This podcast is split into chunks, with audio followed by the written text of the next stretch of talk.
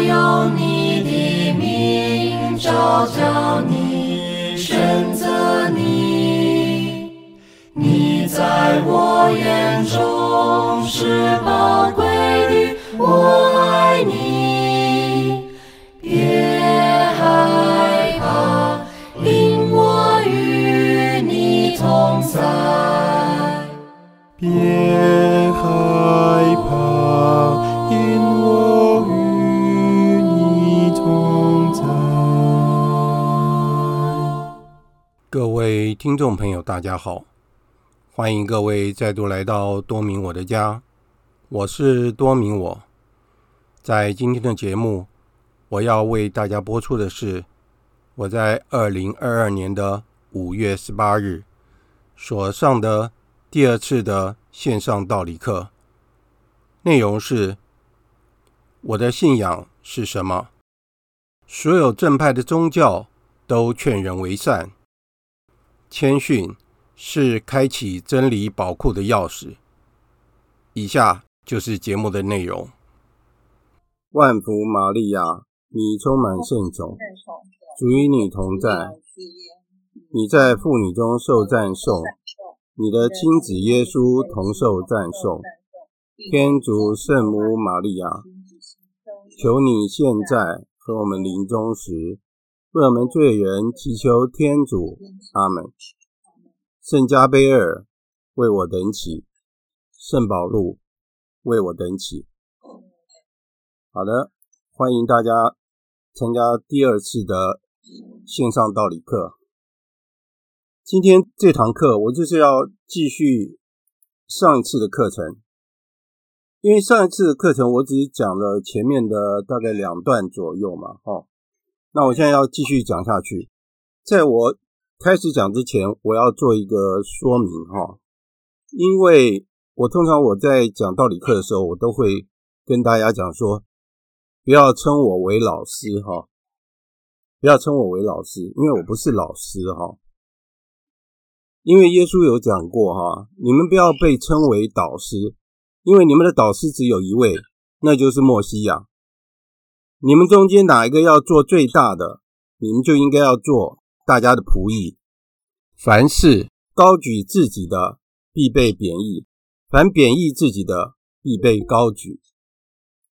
大家不要称我老师哈，因为我也不是什么老师，我也没有那个什么。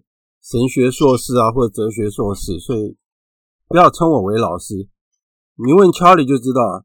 我跟乔里讲，只要叫我豪哥就可以了。那当然，我们永和堂的好朋友都叫我林豪也没有问题，直接叫我名字，或是叫我豪哥就好了。不要不要称我老师哈。那有的人很客气，一直称我老师，实在我蛮尴尬的。但是哈，我要提醒的就是啊。凡是在讲台上宣扬福音的人，我们要听他们所讲的话，然后呢，我们要去看一下这个在讲的人呢，他的言行是不是一致？因为如果说我们说出来的和我们做的不一样的话，就是说我们的身教重于言教，对不对？不要说只会说你不做，那你的道理就是假的，也是没有用的，因为你只会说你不做。所以说，为什么主耶稣会告诉我们说，经师和法利赛人坐在梅瑟的讲座上，凡他们对你们所说的，你们要行，也要守，但不要照他们的行为去做，因为他们只说不做。大家有没有记得这句话？有没有印象？耶稣骂金斯和法利赛人骂得很严重啊。因为他们把十诫，当然我们看十诫哈，我们去我们去看利未记，就是天主规定以色列人要遵守的法律，原来是十诫，对不对？那两块石板有没有？梅瑟从山上带下来两块石板，上面写了十条诫命，就是我们要遵守的。结果嘞，法利赛人和金斯把它变成了六百三十三条，变成就是绑手绑脚的。所以说，耶稣才会说，他们规定了很多，但是他们自己不遵守。我们作为一个福音的讲者，我们要注意这件事情。我们口里说出来的事情，这是我们要努力去实践的，而且我们要尽力去遵守的。当然，我们一定会说，很多事情我真的做不到。或者我时常犯错，没有关系，因为我们不是圣人。奥斯汀曾经说过一句话：每一个圣人都有他的过去，每一个罪人都有他的未来。这句话大家了解吗？就是每一个圣人，他们过去也是罪人，但是他们努力奋斗，最后他们成为了圣人。那每一个罪人呢？他只要活着的时候，他就有希望，因为天主是仁慈的。我们上次有提到告解圣师，对不对？不管我们犯了什么错，我们去告诫，天主就会原谅我们。这个是很重要的，因为天主是仁慈的。所以说，我还想跟大家讲的就是，为什么我们要宣扬福音呢？这因为是圣保禄宗徒他说的。他说了什么呢？这句话。大家要记清楚哦！我若不传福音，就有祸了。大家要记清楚哦！我若不传福音，我就有祸了。好，所以这句话一直在提醒我们说，我们身为基督徒，我们白白的接受了天主的恩宠，所以我们要白白的给别人。天主白白的爱我们，让我们知道说什么是爱，所以。我们要把这份爱分施给周围的人，这就是传教工作哈，这就是使徒工作，那也就是宣扬福音的工作。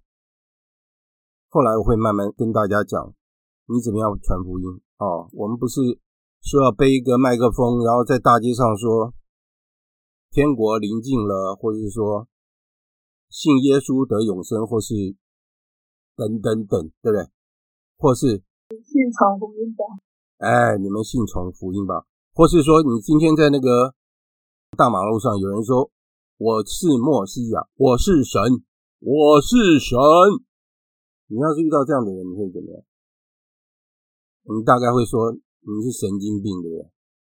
所以我们要传福音，我们先从家里开始，照顾自己的家人，然后呢，在我们的工作上照顾我们身边的人，作为他们的好榜样。我们不需要讲大道理，我们只要做一个好榜样，这就是传福音。好。上次我讲到说，人有自由，对不对？自由很重要。上次我是不是有问大家说，是有哪些受造物是有自由的？有人要回答吗？人跟天使。对，人和天使。所以我为什么要讲这句话？我就说，人的理智在追求真理，人的意志在追求善。理智是什么？理智就是我们的头脑。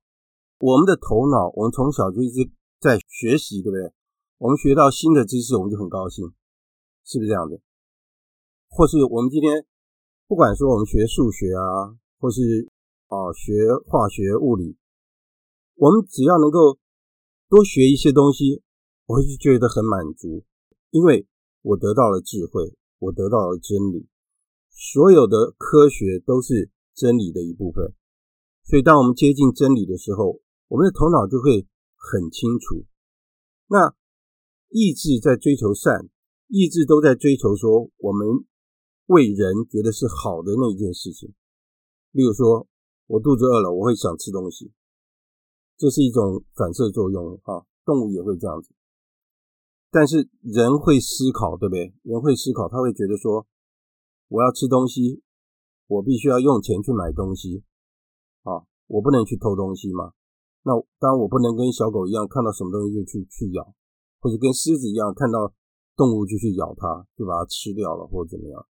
那人有智慧，他知道说应该要用什么样的方式去得到他自己的好处。但是问题是说，我们说我们所追求的善是真正的善吗？真正的善。到底是什么？真正的善不是只求自己的好处，而是求别人的好处。那我为什么要讲到自由啊？我要讲自由的原因是说，我们既然知道天主教的道理是完全的真理，我上次有讲了，天主教道理有多少条？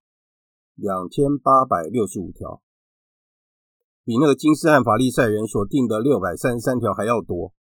两千八百六十五条，这两千八百六十五条，我上次有解释，他把这个宇宙怎么创造的，人怎么来的，人应该要怎么样生活，怎样生活才对，然后人的未来到哪里去，都解释得清清楚楚。所以我们在我们的生命当中所遇到的所有的问题，在天主教道理都解释得清清楚楚。那前几天我那个同学又跟我联络，用 Messenger 跟我联络，他问我说：“佛教的禅学坐禅啊，跟那个天主教的哪一种祈祷方式比较接近？”那我就快点去翻那个天主教道理啊，因为祈祷的方式有有什么？先是口祷，口祷是什么？就是念经文啊，圣母经、天主经、圣三光荣颂，还有什么三中经等等。啊，这就是口祷，就是我们念经文叫做口祷。那还有呢，心祷，心祷就是我们静静的祈祷。祈祷是什么呢？祈祷就是我和天主在讲话，我和天主在沟通，我在跟我的好朋友在谈话，这是祈祷。所以，既然我和天主在沟通，是我讲给他听，他讲给我听。沟通是是不是双方面的？不可能说啊，只有我讲给他听，不准他讲话，这不叫沟通，对不对？沟通是双方面的，叫做沟通。所以我就跟他讲说，因为祈祷有四种嘛，口祷、心祷、默祷，还有默观啊，四种。所以我跟他讲说，跟禅修比较像的，应该是心祷和默祷。那然后我就把那个天主教道理的内容就贴给他。他就问我说：“哎，这个到底从哪里来的？因为上面都都有号码嘛，对不对？”我就说这是天主教道理，所以后来我就把天主教道理的网页就给他了。我要讲这个是什么意思？遇到任何问题，从天主教道理，我们就可以去回答别人。同样的，我们在生活里面遇到任何的问题，我们就可以从天主教道理去找到答案。所以，我们可以这么大胆的说，天主教道理回答了我们人所有的问题，我们人生所面对的所有的问题。那既然我们把天主教当作是唯一的真理，很多人不同意哦。他们说，你们天主教就可以这样讲，天主教是唯一的真理。那如果天主教是唯一的真理呢？那为什么人家不接受呢？为什么人不接受真理？这是很吊诡的事情。明明是真理在你面前，你为什么不接受？当我们面对真理的时候，真理是无限的。当我们面对无限的天主的时候，狄刚主教说，我们唯一能做的就是朝拜他，听从他，worship and adore。就是朝拜他和听从他，为什么？因为我们发现我们有限的人面对了无限的天主，我们只有朝拜他和听从他。我们应该要跪下来朝拜他和听从他。所以可以这样讲，我们跟天主交往的一个过程，意思就是说，我们的一生的生命里面。我们把它当作是一个信仰的历程。狄刚主教跟我说，他觉得人生就像一个旅程一样。事实上是这样子。我们说，在天堂的教会是战胜的教会，他们已经打胜了，好，他们到天堂去了。那我们在世界上的这个教会是在旅途中的教会，我们正在旅途当中，我们每一个人都在奋斗。那还有一个教会是说在在哪里呢？是在炼狱，他们是痛苦的教会，因为他们要炼尽他们的罪，然后他们才能够到天国去。所以教会分三个部分。我们的一生，我们是天主教徒，我们应该要跟天主有亲密的关系。我会把一个天主教徒的一生，就好像是跟天主。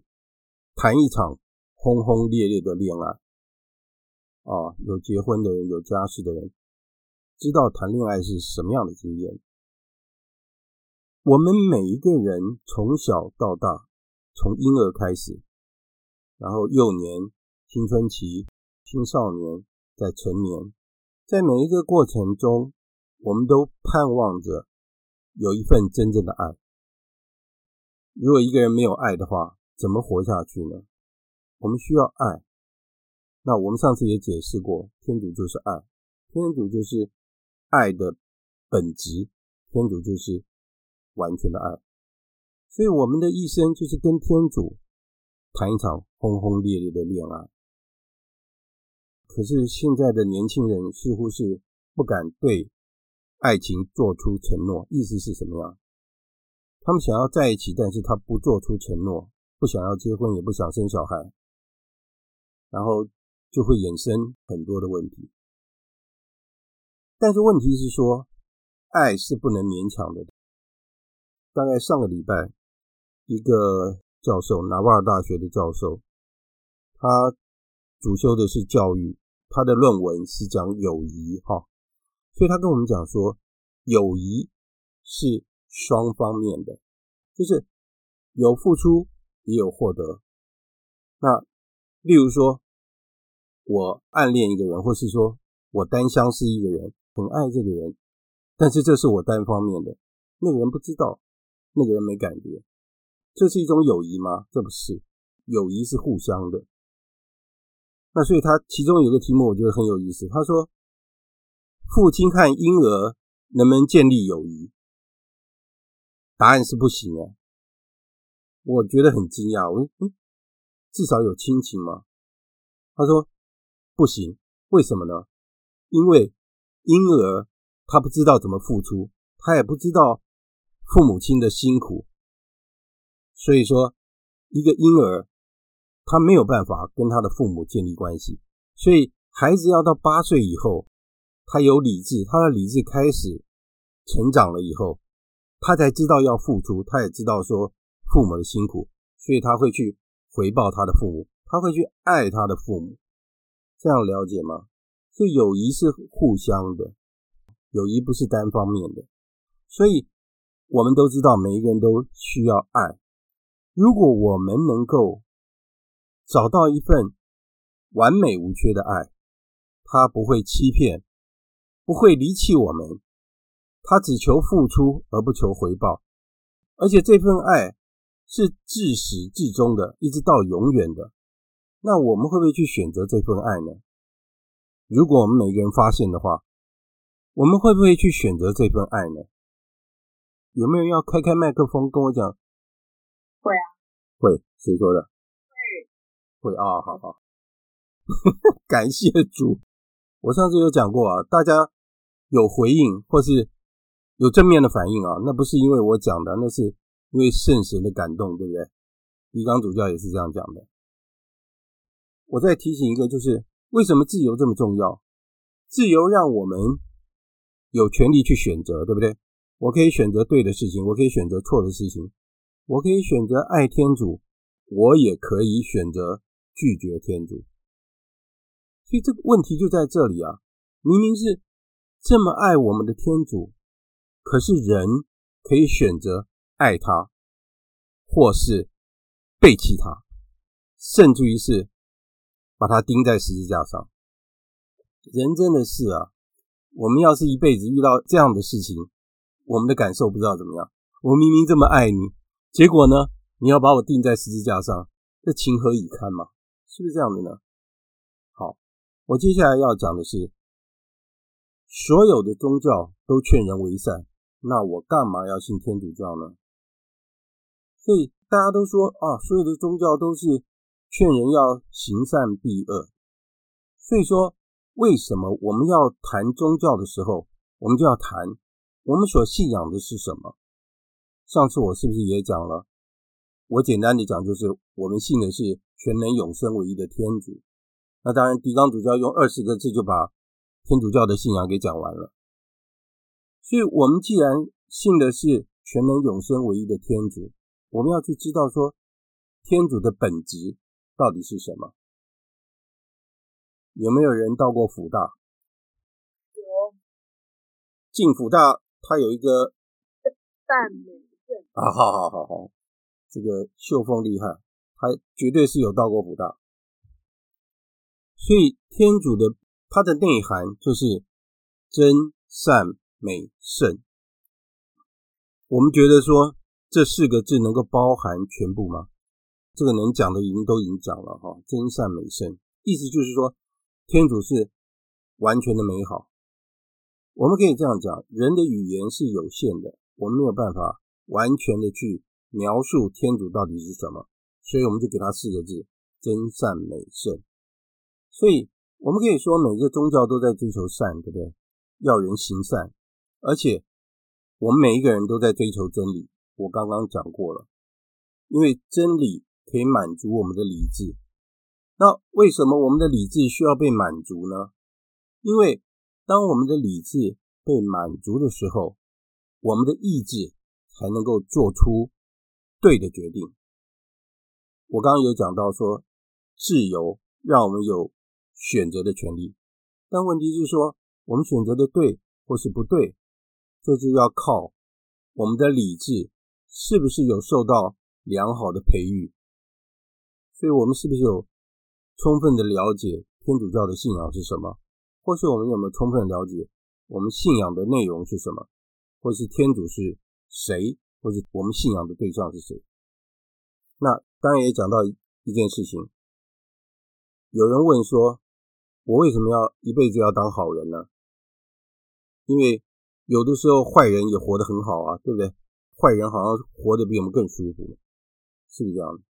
大家有人在点头哈，所以我们的答案是什么呢？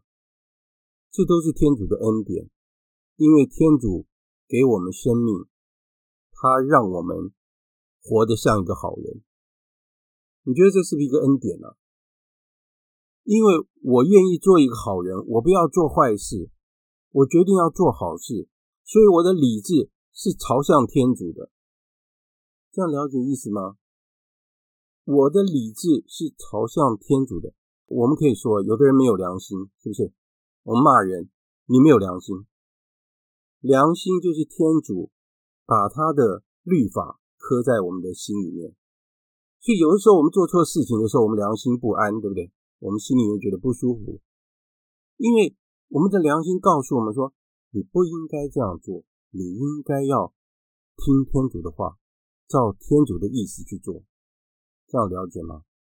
所以我们说，所有的宗教都在追求善，所以我们在所有的宗教里面都可以看到真理的一部分，这样可以了解吗？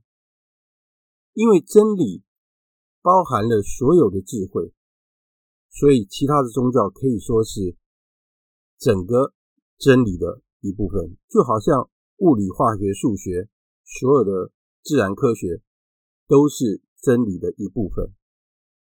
这样可以了解吗？有的时候科学没有办法解释的部分，那只有靠哲学和神学去做补充。这样子对。天主教的信仰有没有比较有点信心啊？不要人家一问我们就倒啊！巴伦主教就跟我们讲说，我们随时要准备好，当人家问我们问题的时候，我们要答得出来。否则的话，人家一问我们就倒，人家来踢馆我们就啊，拜托你不要打了，是不是这样？我接下来再跟大家讲一段天主教的信仰的核心是什么？就是主耶稣基督。我个人我很喜欢巴伦主教的说法，他怎么说的？他说，主耶稣在他三十岁之后，他开始公开讲道，而且他公开讲道的地方是在哪里呢？是在凯撒勒雅的菲利伯的那个地方，就是现在的戈兰高地。而且他开始公开传教的时候，那个地方正好是当时祭拜偶像的一个。神庙的废墟，是不是一个很讽刺？就好像我今天在龙山寺，我开始讲天主教道理，或是我在指南宫，我开始讲天主教道理，那个真的叫踢馆，你知道吗？那真的叫踢馆吗？而且主耶稣在那个地方，他问了门徒一个很有趣的问题，他问的是什么？人们说我是谁？耶稣不是问说。听过我教导的人，他们对我的看法是怎么样？或者他们对我的教导有没有什么心得？或是说他也没有问说啊，别人对我的印象怎么样？印象很好呢，还是印象不好？其实这些问题都是很合理的问题，对不对？可是他不是问这个，他说人们说我是谁？意思就是说你们认为我是谁？那当然我们知道。我们是基督徒，我们是天主教徒，我们当然知道主耶稣是我们的救世主，而且我们知道主耶稣是默西亚，是我们的信仰的核心，是我们的主，基督是我们的主。所以由这个问题，我们可以看一看其他的宗教，因为我们刚刚讲嘛，其他宗教批评我们说，你们天主教只会说你们是唯一的真理。那我们来看一看。其他的宗教的创始者有没有问过这样的问题呢？佛陀他有没有要别人把他当做是一个信仰的对象？意思说，佛陀有没有把他自己当作是神？释迦牟尼有没有说他是神？没有。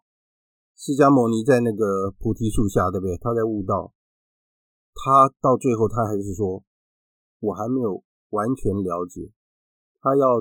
超越世俗的情况，他要达到超越世上的所有的痛苦，而且他不会把他所悟到的这个道理当做是他自己的功劳，他反而会说：“这是我所悟到的方法，我希望你们能够了解。”你懂这意思吗？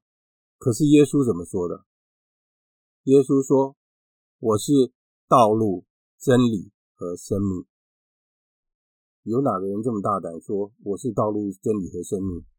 除非经过我，谁也不能到父那里去。哪一个宗教的创始者讲过这种话呢？我们来看看穆罕默德，他也没有把他自己当做信仰的对象哦。他说了什么？他说：“这是我所得到的启示，而我想要让你们知道。”穆罕默德确实没有说他是救世主，他也没有要别人把他当做信仰的对象。那我们来看看中国的孔子，儒家思想是我们中国人的思想，对不对？所以孔子没有说儒家的道理是关于我说的。孔子怎么说呢？他说这个道理是我所寻找到的一个方法。他认为做人处事应该要这样子做，所以他周游列国，是不是要所有的君王能够？要按照儒家的思想来，不管是生活或是治理他的国家，所以孔子也没有说他是该信仰的对象。所以呢，耶稣他自己想要知道人们说我是谁，整部福音就围绕在这件事情上。所以在我们的福音里面还讲到说，如果谁来救我，而不恼恨自己的父亲、母亲、妻子、儿女、兄弟姐妹，甚至于自己的生命，不能做我的门徒，这是什么意思呢？你要选择我，你要跟随我，你不能有其他的，这样了解吗？他要我们做出决定，不是选择他，就是背离他，了解吗？所以说。如果说有一个宗教老师啊，他这样说：“你要爱天主超过爱你的生命”，这我们可以理解嘛？对不对？我们要把天主当做我们的生命中的第一位，所以我们要爱天主在万有之上，我们要爱天主超过一切。但是我们绝对没有办法去想象说，一个道理老师，例如说，我今天跟你们讲，你们要爱我。超过世界上所有最珍贵的东西，你们会怎么样？还好我们是线上课程了，要不然你们可能刀子啊、什么鞋子啊、什么都都丢出来，对不对？所以就是这样子。所以耶稣基督来就是要我们选择，不是选择他，就是背离他。好，我今天讲就先暂时在这边停下。大家有没有什么问题？听不懂的，我可以再重复讲。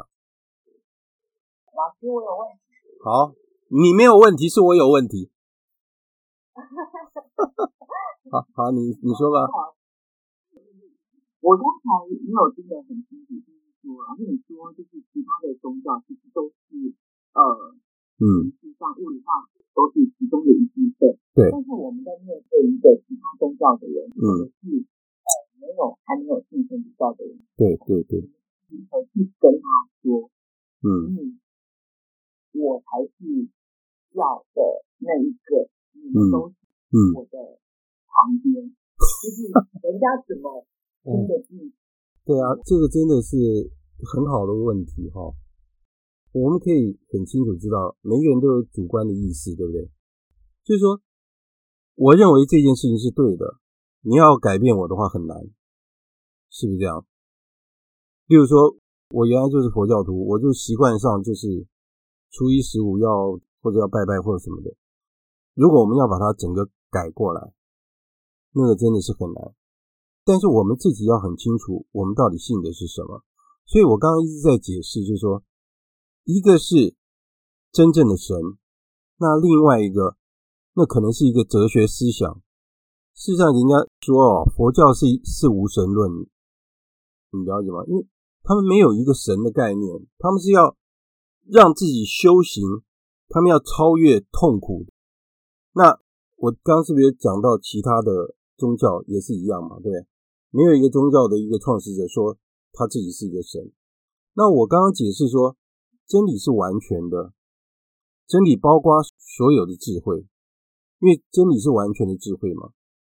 那所以说我为什么说物理、化学、数学都是在真理里面？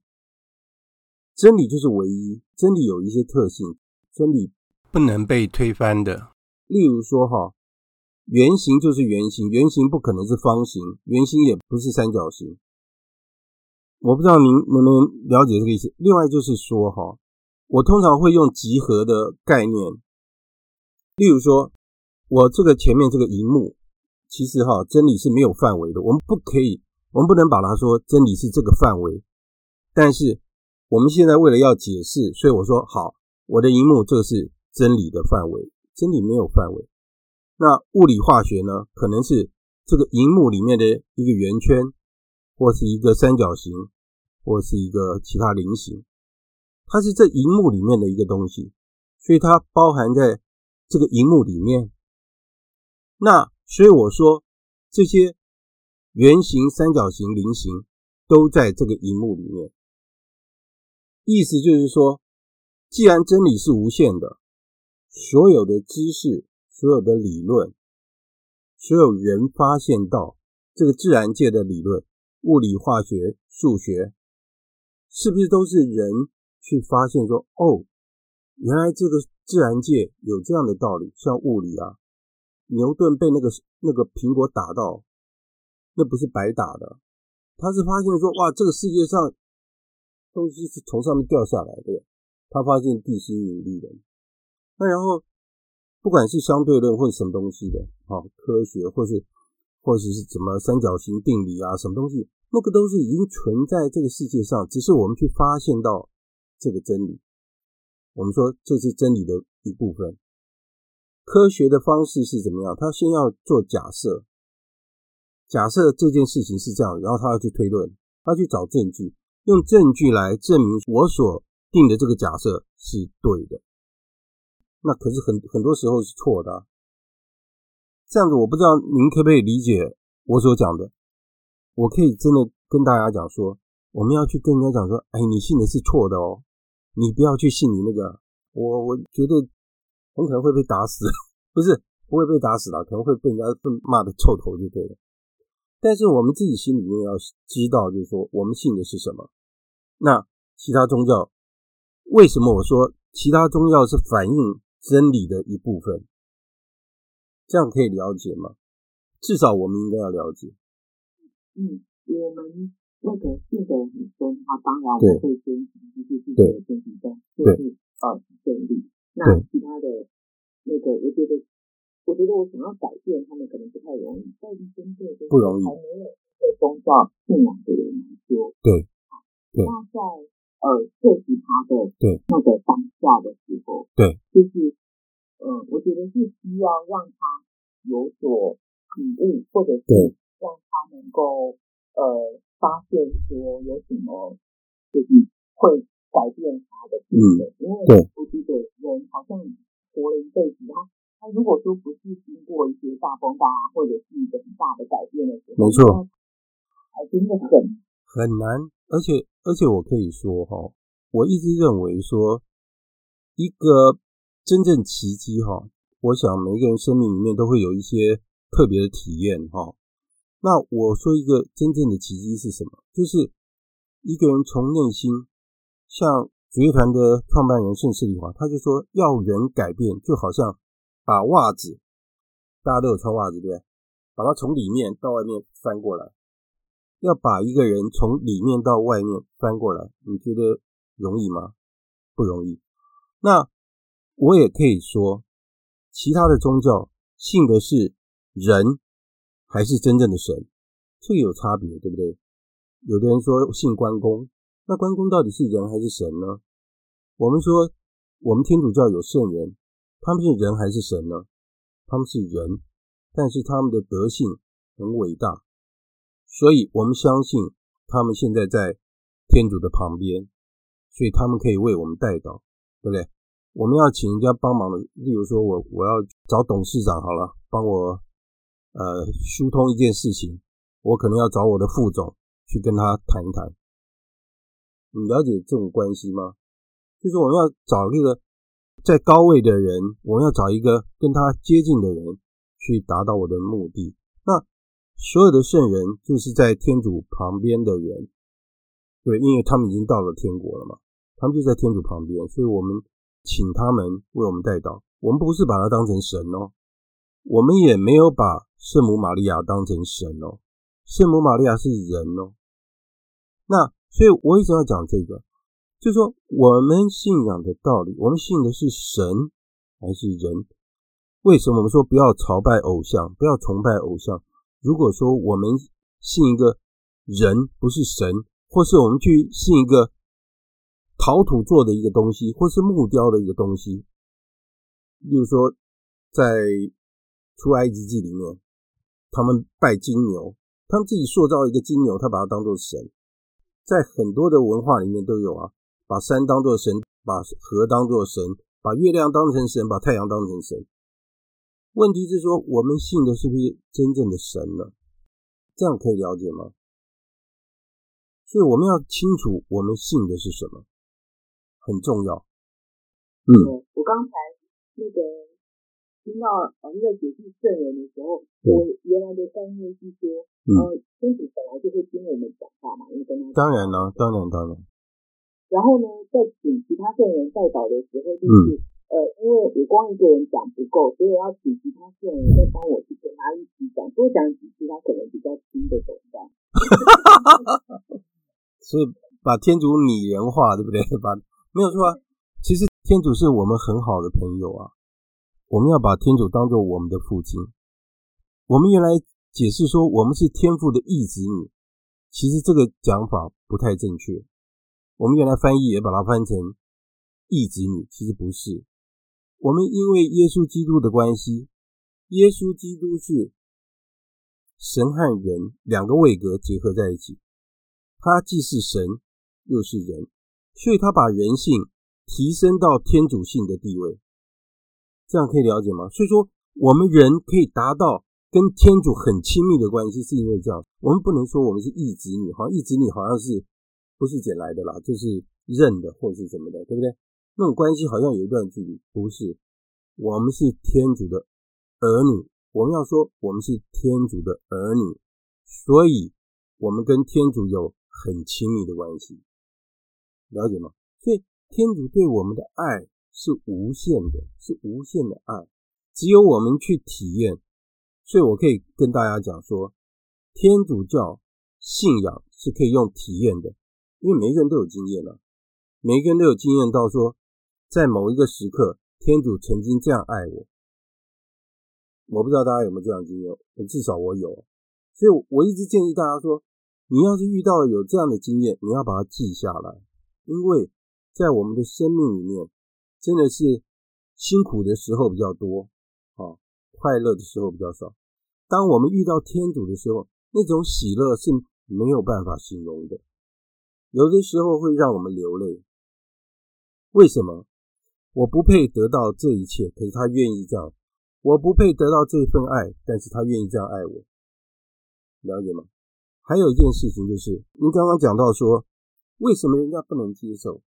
要接受真理，有一件很重要的事情，就是要有一颗谦逊的心。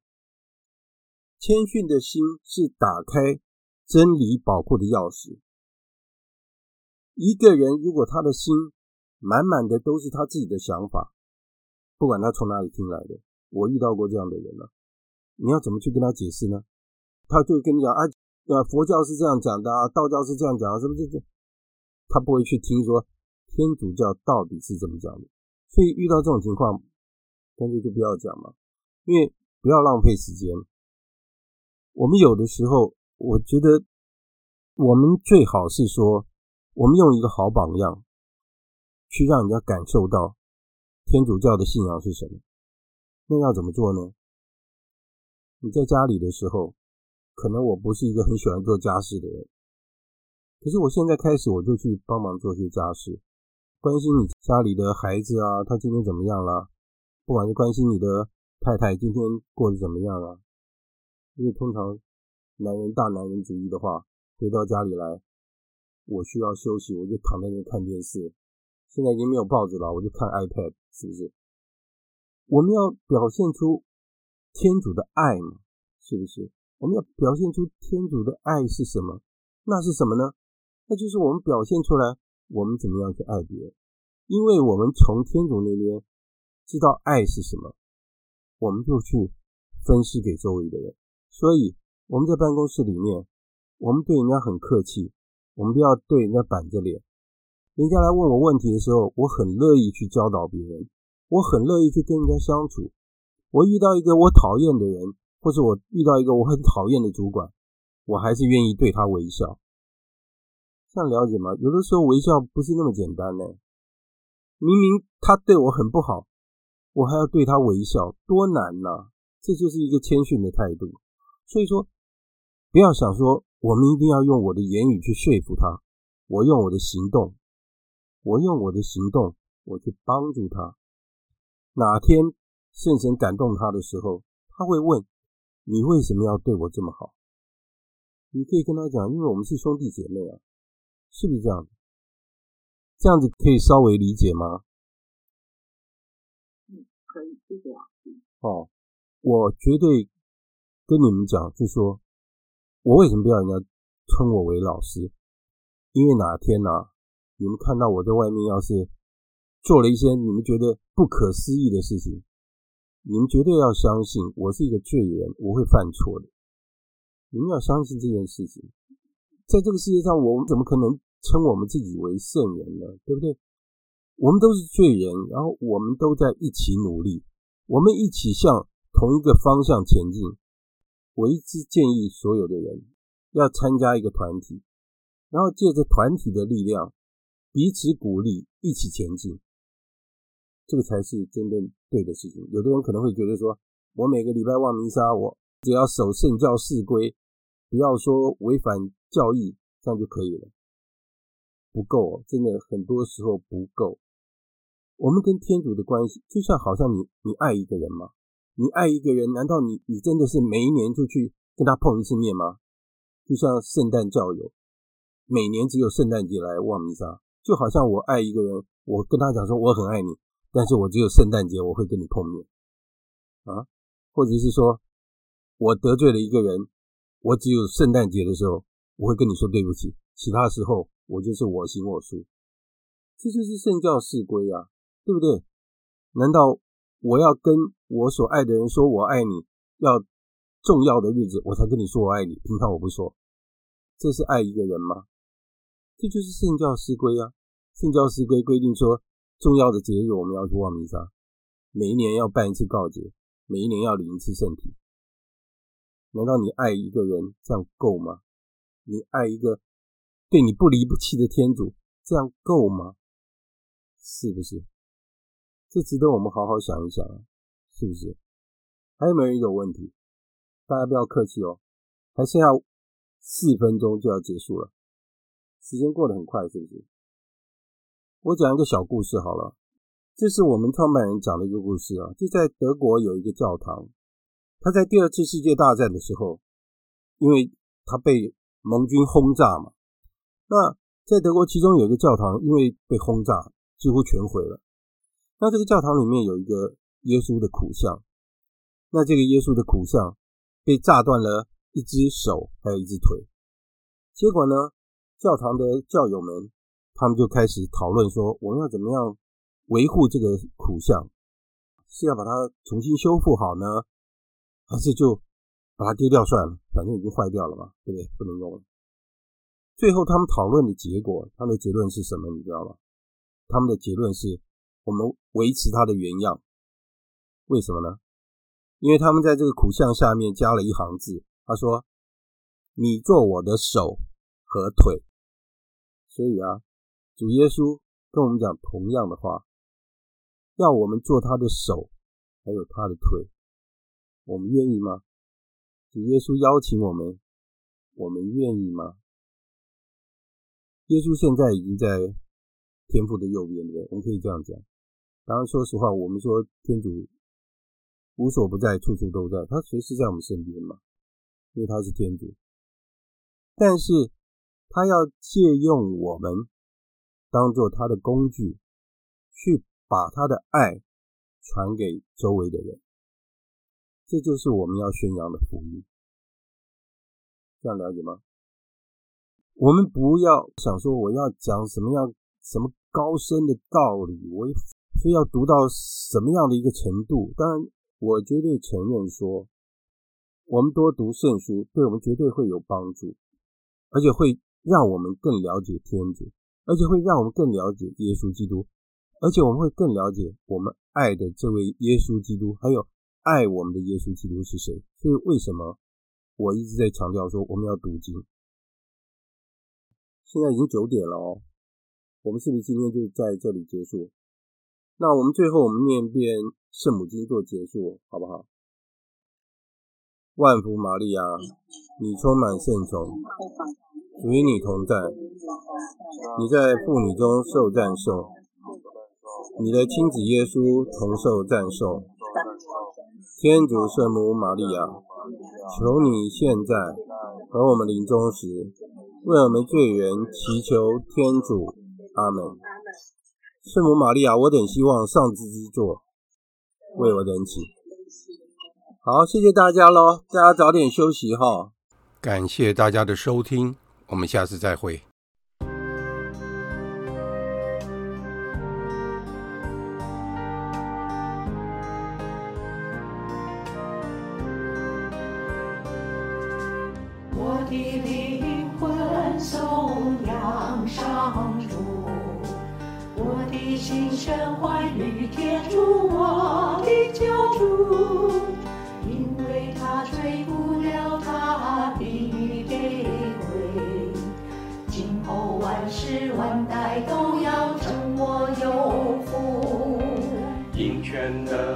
者在我身上吸引了大师，他的名字是圣的，他的仁慈世世代代。于无穷世，死于敬畏他的人。他伸出了手臂，施展大，驱散那些心高气傲的人。他从高座上推下权势者，绝居养了卑微贫困的人。他曾是饥饿者饱享美物，凡是那着红手而去，他曾回忆起自己的仁慈，付出了他的不仁与色烈。正如他向我们的祖先所说我的恩许，是恩与养报了。顺直到永。